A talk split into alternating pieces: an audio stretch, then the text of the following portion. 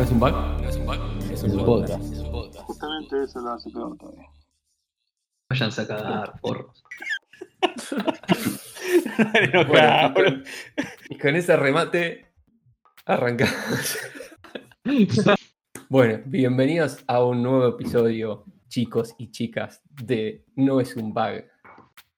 En el día de hoy vamos a... Esta es la parte 1 de los consejos para tus primeros pasos en un trabajo de programación. Yo voy a arrancar con el primero y voy a decir que es, ese sería escuchar este podcast que te va a dar los mejores tips y consejos para tu trabajo. No sé, después de eso creo que no puede venir nada mejor, pero cedo la palabra. Bueno, la idea de este episodio es contarles desde nuestra experiencia, de las cosas que hemos vivido y que hemos visto durante, nuestra etapa en, sistemas y en programación, algunos consejos de cosas que nos, nos parece que están buenas eh, hacer, o sea, seguir haciendo, eh, que puedan reproducirlas ustedes en, sus pasos, eh, y algunas cosas que está bueno que, que desde, desde nuestro lado les podamos decir, che, esto no, no está copado que lo hagas, ¿no? A mí me parece que, hay un par de cosas interesantes eh, que, van a salir durante este episodio. Eh, me gustaría que, empecemos con algo que parece muy básico, pero es eh, tener ganas y predisposición para aprender, ¿no? Eh, muchas veces eh, pasa que hay, chicos que, arrancan, que dan sus primeros pasos en, sistemas y, la realidad es que no creen que porque ya consiguieron un trabajo no, no necesitan seguir mejorando y seguir aprendiendo, ¿no? Eh, y eso me parece que, que no está bueno. No está bueno para nadie, o sea, no está bueno para la carrera profesional de, de cada uno, ni tampoco para el, la carrera o el acompañamiento a los que los rodean, ¿no? La idea de este mundo de sistemas es también eh, trabajar o estar con gente que te permita crecer. Eh, y si del otro lado no, no tenés ese tipo de, de, de misma cultura o las mismas ganas, eh, me parece que se complica. Sí, ahí una cosita que quería eh, agregar es justamente lo que termina diferenciando muchas veces eh, entre la gente que recién empieza es esto, las ganas y la predisposición para aprender. Así que es recontra súper aconsejable que pongamos, eh, que pongamos foco y, esfuerzo en esto. Me parece que también eh, va un poco de la mano con no acotar a lo que vos estás buscando solamente, por ejemplo, como programador, si te interesa un lenguaje en especial, no, no te cierres a no aprender otros lenguajes o aprender otras ramas de sistemas. Eh, cómo escribir una user story, ¿por qué no? Eh, cómo definir unos requerimientos, cómo entrevistar a un stakeholder, ese tipo de cosas. Eh, les recomiendo que al principio que estén estar abiertos a todo tipo de, tareas y aprender lo máximo que puedan, que es el, momento en donde más van a absorber conocimiento. Sí, eso que, menciona Nico está buenísimo, es buenísimo porque eh, hay, hay, cosas que quizás uno no, no, cree que son valiosas o que no vale la pena aprender, eh, no sé, herramientas que van a usar en su día a día eh, y van a usar un montón de herramientas que quizás no sean propias de la carrera de un programador, o sea, de, de, lo que es tecnicismo puro, ¿no? No sé, vas a encontrar herramientas de gestión, de, tickets, de cosas para hacer, herramientas para documentar, y esas, ese tipo de cosas son claves poder entenderlas y poder sacarle provecho porque nos van a ayudar a, mejorar nuestra, nuestra forma de trabajar, ¿no?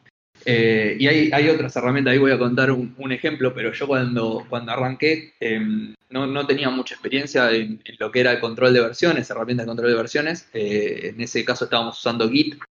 Eh, y, y, particularmente me pasó que la primera semana en proyecto, o sea, mi primer proyecto de todos, eh, había hecho un montón de lío con el repositorio y, y vino uno de los chicos del equipo y me dijo, no, ¿qué hiciste acá? Por Dios. Y se me sentó, estuvo dos horas conmigo eh, y desde ahí me fui tipo sintiéndome medio preocupado porque no sabía usar esa herramienta y me puse a investigar eh, y me pareció súper clave que alguien me haya dicho, che, pará, lo estás usando mal, tenés que aprender a hacerlo. Sí, totalmente de acuerdo. Eh, eso es, bueno, es un tip ahí muy importante que es entender bien las herramientas que usamos, ¿no? más allá de solamente la IDE o donde vos estés escribiendo el código. Es todo el, todo el ambiente, todas la, las tools que necesites para, por ejemplo, en este caso, subir el, el, código al repositorio. Eh, no uses cosas por inercia o que te expliquen lo básico, lo mínimo que necesitas para poder seguir programando. Eh, date, nada, date la libertad de aprender un poco más de esas, esas otras herramientas que, te van a ayudar muchísimo en tu carrera. Sí, sobre todo la que mencionaba Dani, son herramientas que están vinculadas fuertemente con, con nuestro trabajo. O sea, eh, el mal uso de, por ejemplo, lo que mencionaba Git, eh, nos puede llevar a perder nuestro progreso de X días. En el mejor de los casos, no sé, si se suele subir el código un día. Pero creo que entenderlas bien de entrada nos puede prevenir justamente ese tipo de problemas. Y además de, te ahorra tiempo en el futuro, ¿no? Todos esos problemas que te vas a evitar o ya poder saber resolver y hacerlos de forma eficiente de, de entrada es, es tiempo que vas a poder eh, usar en otras cosas. Sí, y muy de la mano con esto va el, el también el, el animarse a preguntar, ¿no? Eh, y el animarse a pedir ayuda eh, o el decir, eh, che, creo que no entendí esto, eh, o por qué se está haciendo estas cosas, ¿no? Eh, no sé, eh, particularmente quizás si yo hubiese preguntado, en mi ejemplo, o sea, hubiese preguntado antes sobre cómo usar Git o no darlo por asumido que, que lo iba a saber usar, me podría haber evitado llegar al punto en el que me tuvieron que decir, no, pará, lo estás haciendo mal. Entonces, nada, me parece que también que, que ese es un buen tip, el, el poder animarse, preguntar, eh, y siempre no está de más preguntar cualquier cosa por más obvia que parezca, ¿no? Eh, es mejor preguntar que quedarse callado y, asumir cosas que, quizás no son así. Eh, me parece que, eso es, re importante. Yo creo que como siempre eh, volvemos al mismo punto, ¿no? Que es la, la proactividad va a hacer que, que uno como, como profesional vaya, vaya adquiriendo mucho, este, mucho más skills y vaya empezando a aprender a utilizar eh, una mayor cantidad de herramientas que te van sirviendo el día a día y te van ayudando muchísimo en el trabajo, ¿no? Eh, a medida que uno va perfeccionando, va este, mejorando el uso de, ciertas herramientas, hace también que, que su trabajo sea un poco más eficiente y de mejor calidad, ¿no? Hay, hay muchísimas herramientas que ayudan con la calidad del código, que ayudan a, a hacer un, un, código un poco más legible, más ordenado, etcétera, etcétera. Entonces creo que es, es importante ir, eh, no negarse, como decía Nico antes, a aprender cosas nuevas y aprender cosas que son básicamente complementarias ¿no? de, la profesión de uno. Sí, y yo creo que mencionamos este punto más que nada porque, a ver, eh, cuando estamos en nuestros primeros días eh, en ese nuevo trabajo, quizás preguntamos una vez, preguntamos dos veces, pero a la tercera ya nos empieza a dar un poquito de pudor, quizás. Pero bueno, hay que entender que es lo que se espera sobre, sobre nuestro rol y, y que, y que no, no va a causar una mala impresión, justamente. Ya que estamos eh, hablando de, de Git, me, me, vino a la mente que, que un error muy común que, que suele pasar eh, cuando uno está aprendiendo y recién arrancando es que, es que si nadie le, le explica cómo, cómo, usar esas herramientas de, de, de, subir el código a un repositorio, eh, no, no, sabe quizás que está bueno o, o que es una buena práctica subir el código quizás todos los días o, o con una frecuencia bastante corta y puede llevar, no sé, semanas sin subir y sin hacer ninguna modificación del, código, eh, lo cual puede llevar a una catástrofe, por ejemplo, si, si te, rompe la computadora y tenés el trabajo de dos semanas hecho sin, sin subir a un, a un, lugar en la nube, ¿no? Eh, entonces, nada, me parece que ahí también hay, hay varios tips de ese estilo eh, que podemos aprovechar, ¿no? Sí, sobre todo quizás en empresas que, eh, que no tienen las buenas prácticas tan bajadas, está bueno que, que, lo sepamos de antemano nosotros, que nos puede evitar también. En, equipos que son eh, de, de, varias personas, nos podemos también ahorrar unos dolores de cabeza bastante grandes. Sí, es que hoy en día no hay excusa para no subir el código. A ver, vos podés trabajar en tu branch aparte, sin molestar a absolutamente nadie. Te creas tu branch, subís tu código, así estás rompiendo todo. Obviamente las buenas prácticas es subir el código después de haber testeado. Pero realmente si es tu branch, tu código, y tenés que salir de urgencia, subilo y no hay problema. Después retomás de donde lo dejaste. Ahí metiste, metiste otro tip en el medio, porque eh, hablaste de testear el código que uno hace. Eh, y eso, eso también eh, es muy común. eh, y hasta incluso en, en, gente con más seniority, ¿no? Que quizás eh, llega a un punto que tiene un exceso de confianza en lo que hace, eh, que dice, ah, listo, ya, ya cambié esto y ni lo pruebo, lo subo directamente, ¿no? Eh, y es un error muy común el, el pasarse de confianza en uno, ¿no? Exacto, sí. Siempre es importantísimo hacer las pruebas necesarias, todas las que son necesarias, antes de, de subir un código y sobre todo de liberar una versión. ¿no? Creo que justamente hay, hay roles para, para, dar el approval de, de, ese tipo de cosas que tienen más que ver con, con el equipo de, de, testing o de control de calidad, que son los que se encargan de verificar que finalmente tu, tu solución funcione como corresponde. Sí, y siempre, digamos, testealo, pedirle a alguien más que te ayude, pedirle a, a tu líder o a alguien de, de, QA que te ayude a, a, correr unos tests. Estamos usando mucho Spanglish acá, pero, pero realmente es el, el idioma del sistema. Pero eh, te, testear o hacer testing, pruebas de, de lo que acabas de desarrollar, eh, siempre hay, hay, que asegurarse de que no, no le rompas el código a otros, a otros developers que están trabajando con vos. Eh, y después en algún momento eh, hablaremos también de lo que es, digamos, los pipelines y formas automatizadas de, de, cerciorarse de que esto no pase, pero no es en el caso de todas las compañías o todos los proyectos, entonces, nada, vos como buena práctica siempre asegúrate de que lo que subas tenga la calidad suficiente como para estar eh, distribuido entre tus, tus pares. Ahí, ahí también me, hay, hay una, como una especie de de creencia o de, no sé cómo decirlo, pero es eh, algo cultural también en el mundo de sistemas de que si alguien sube algo y está roto o no anda, eh, lo hacen traer facturas, comida a las oficinas, ¿no?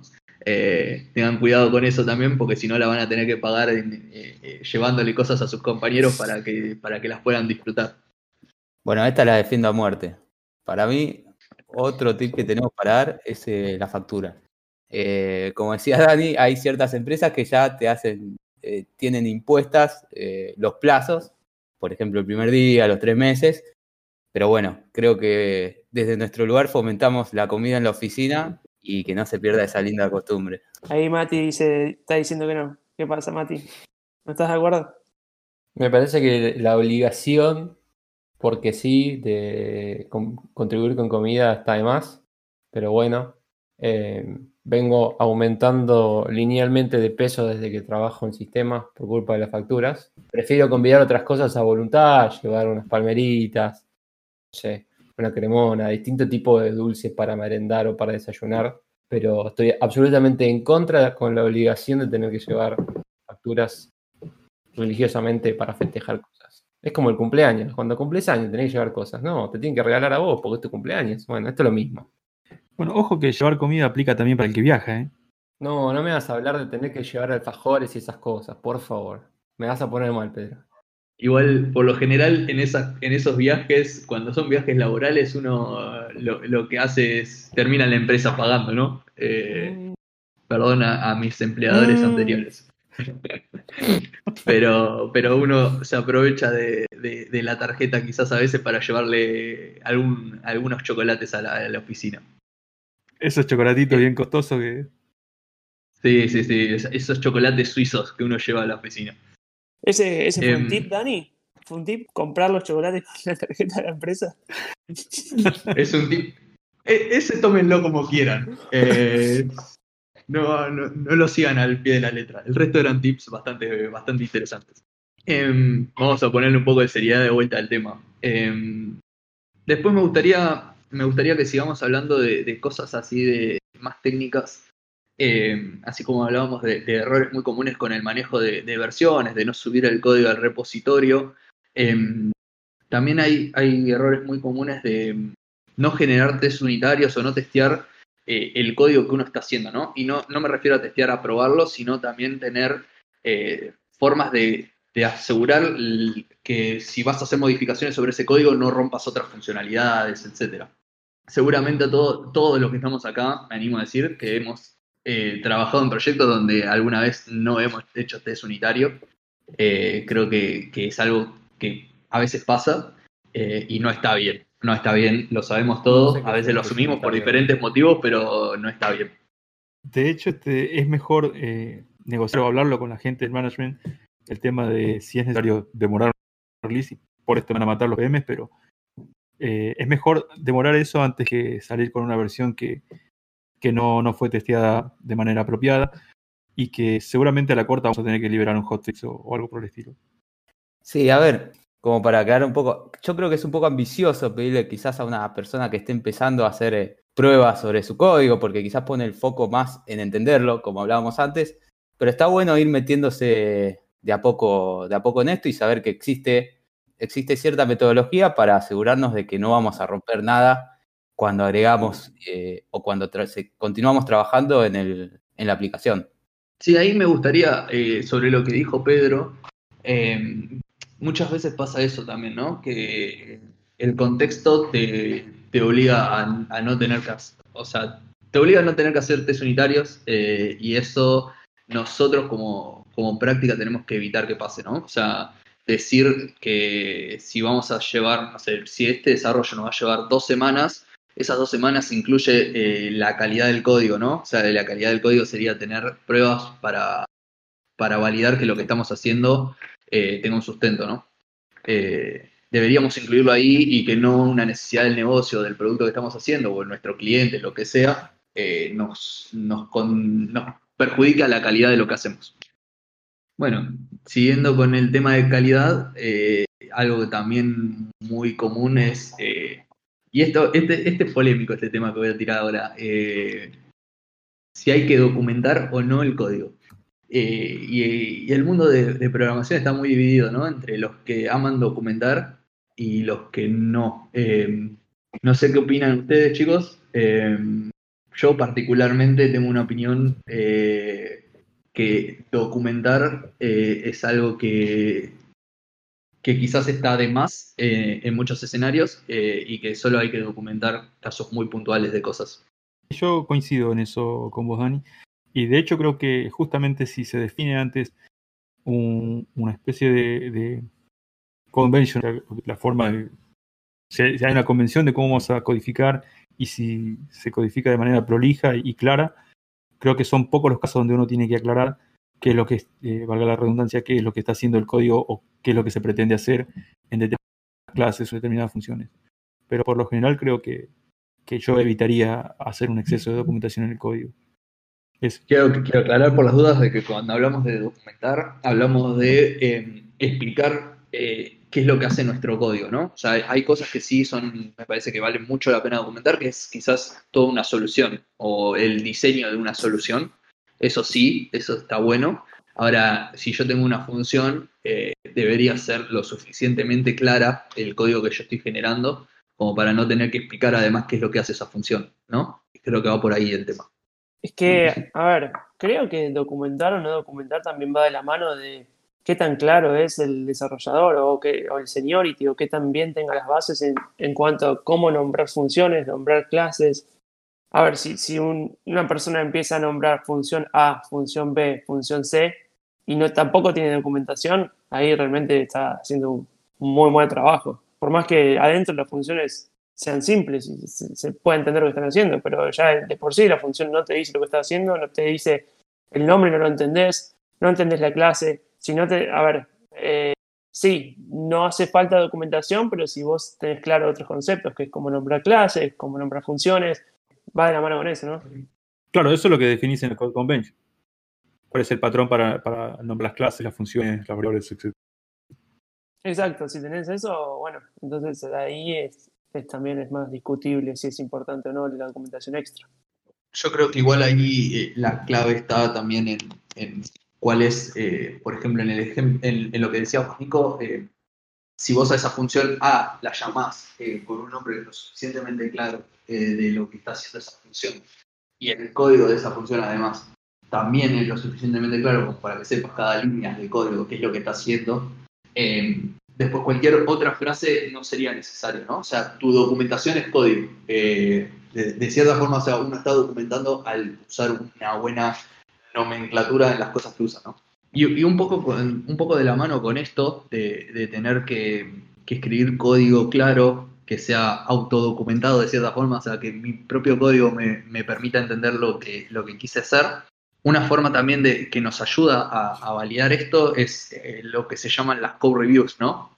Eh, poder compartir ese código con alguien eh, que me pueda, pueda mirar lo que hice y me pueda dar feedback y me pueda decir, che, eh, esto lo podías haber hecho de otra forma o no entiendo qué hace esto, eh, ya es un tip, o sea, ¿no? Eh, y me da una pauta de que algo, algo quizás tengo que modificar.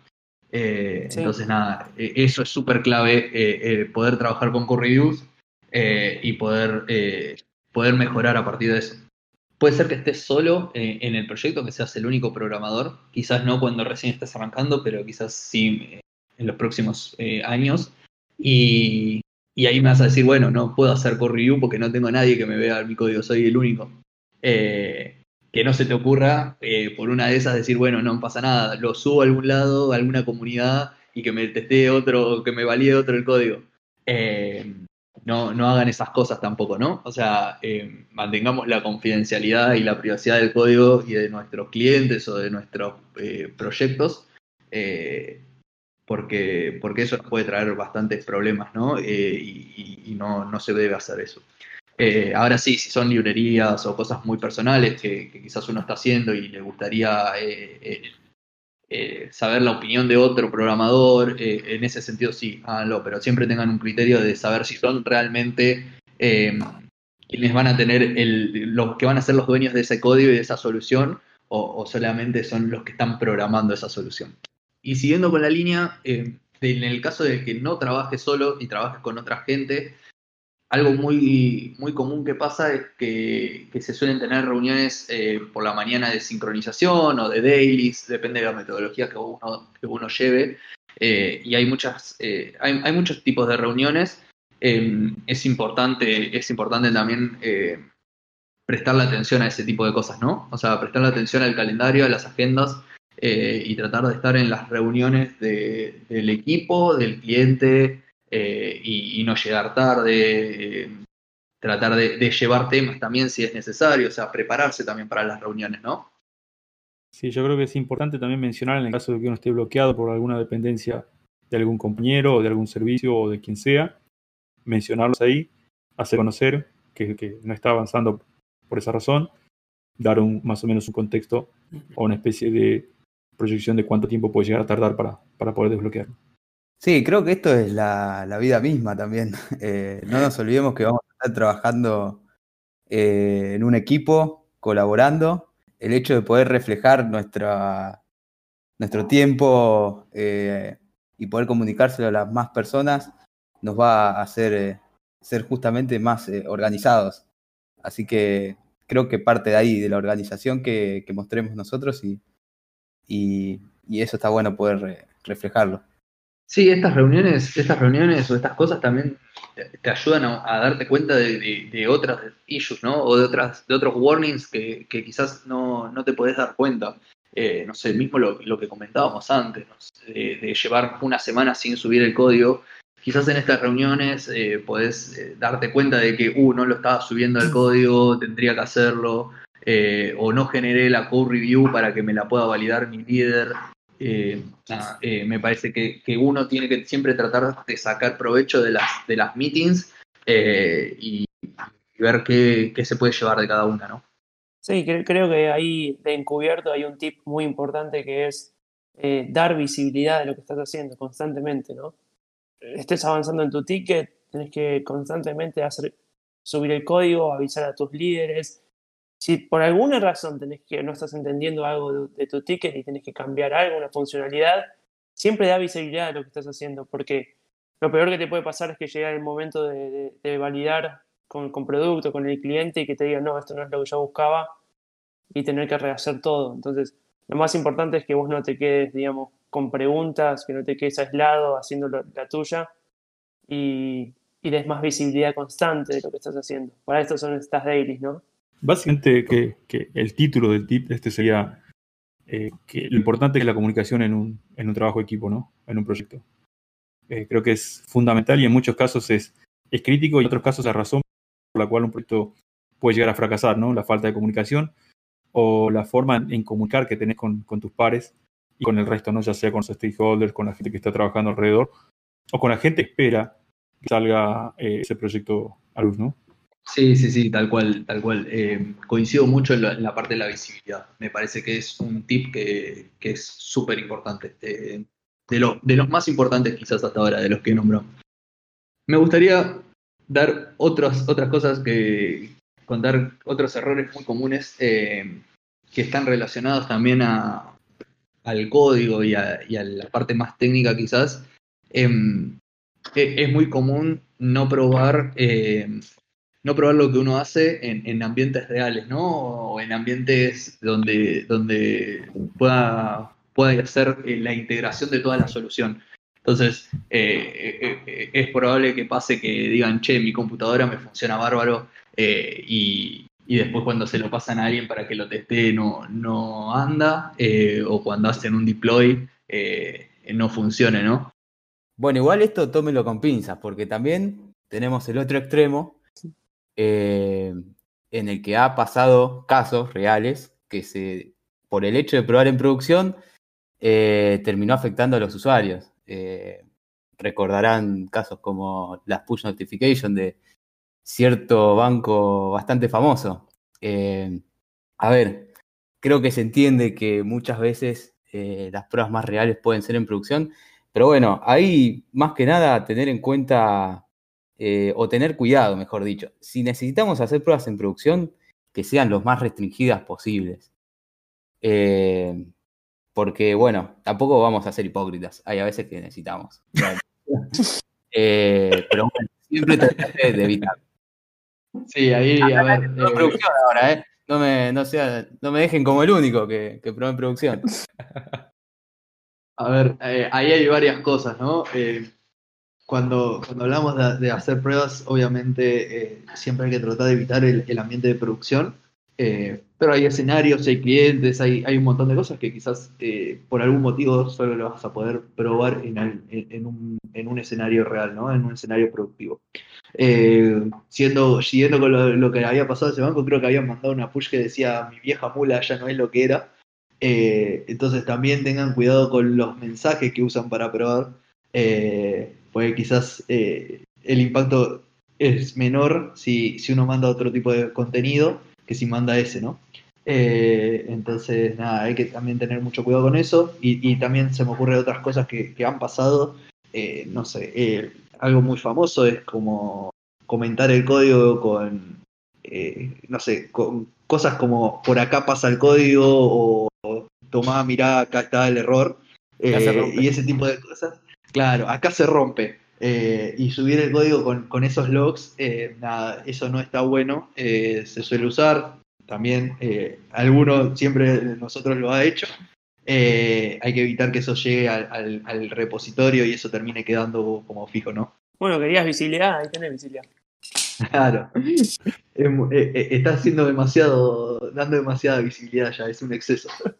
Bueno, ¿les parece ya ir redondeando un poco sobre este tema eh, de, algunos tips? Eh, me parece que dimos, dimos varias cosas que se pueden eh, hacer y no hacer desde el lado, desde el lado técnico y desde el lado también de, cómo manejarse en cada uno de los proyectos.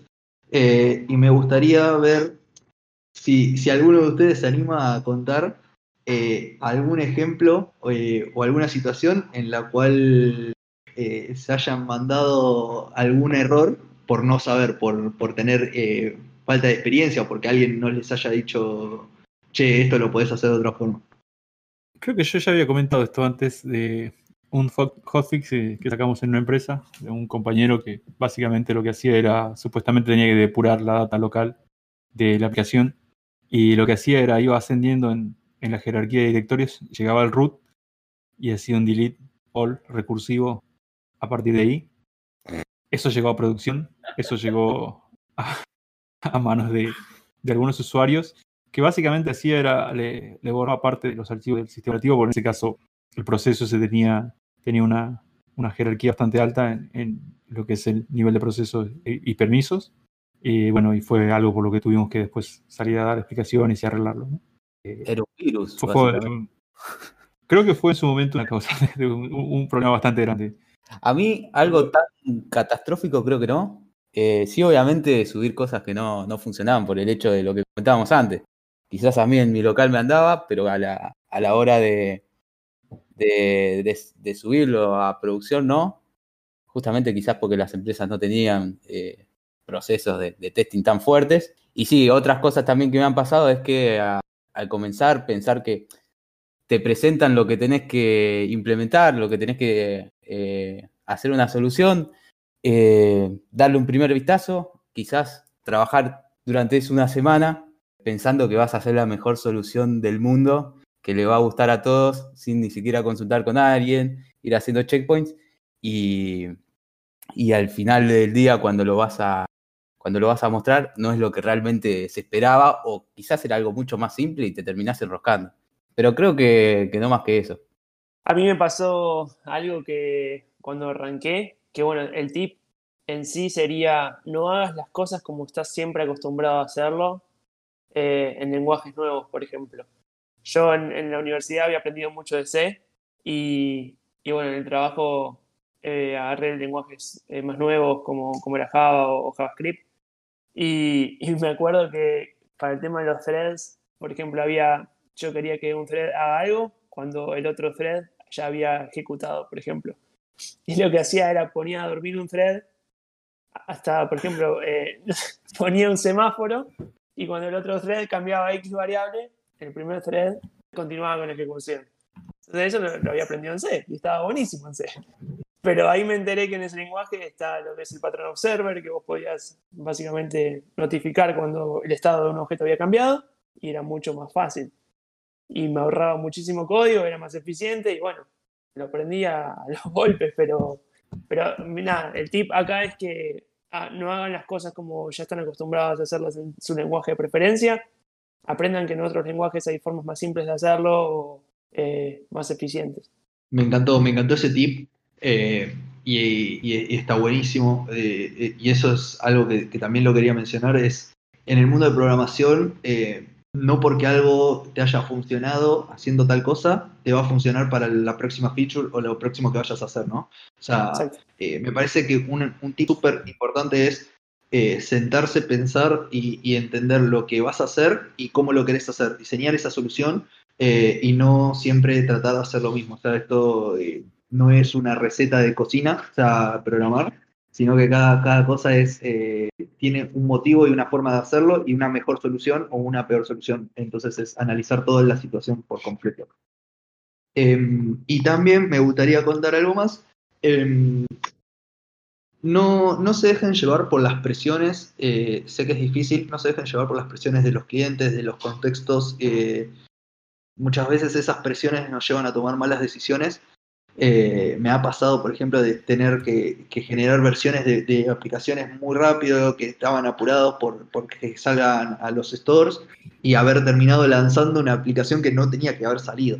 Eh, entonces, eh, hay que tratar de, lograr canalizar esa presión eh, y que no nos, no la podamos, evitar reflejarla sobre nuestro trabajo diario, ¿no? es súper importante. Muy bien, chicos, creo que ha sido un gran episodio con muchos consejos útiles de qué no hacer y qué hacer. Eh, así que si les parece, seguimos la próxima semana con un nuevo episodio de No es un bug. Es un podcast. Muy bien, Dani. Salvando el último. Está dormido eso, está dormido eso. Buena semana, chicos.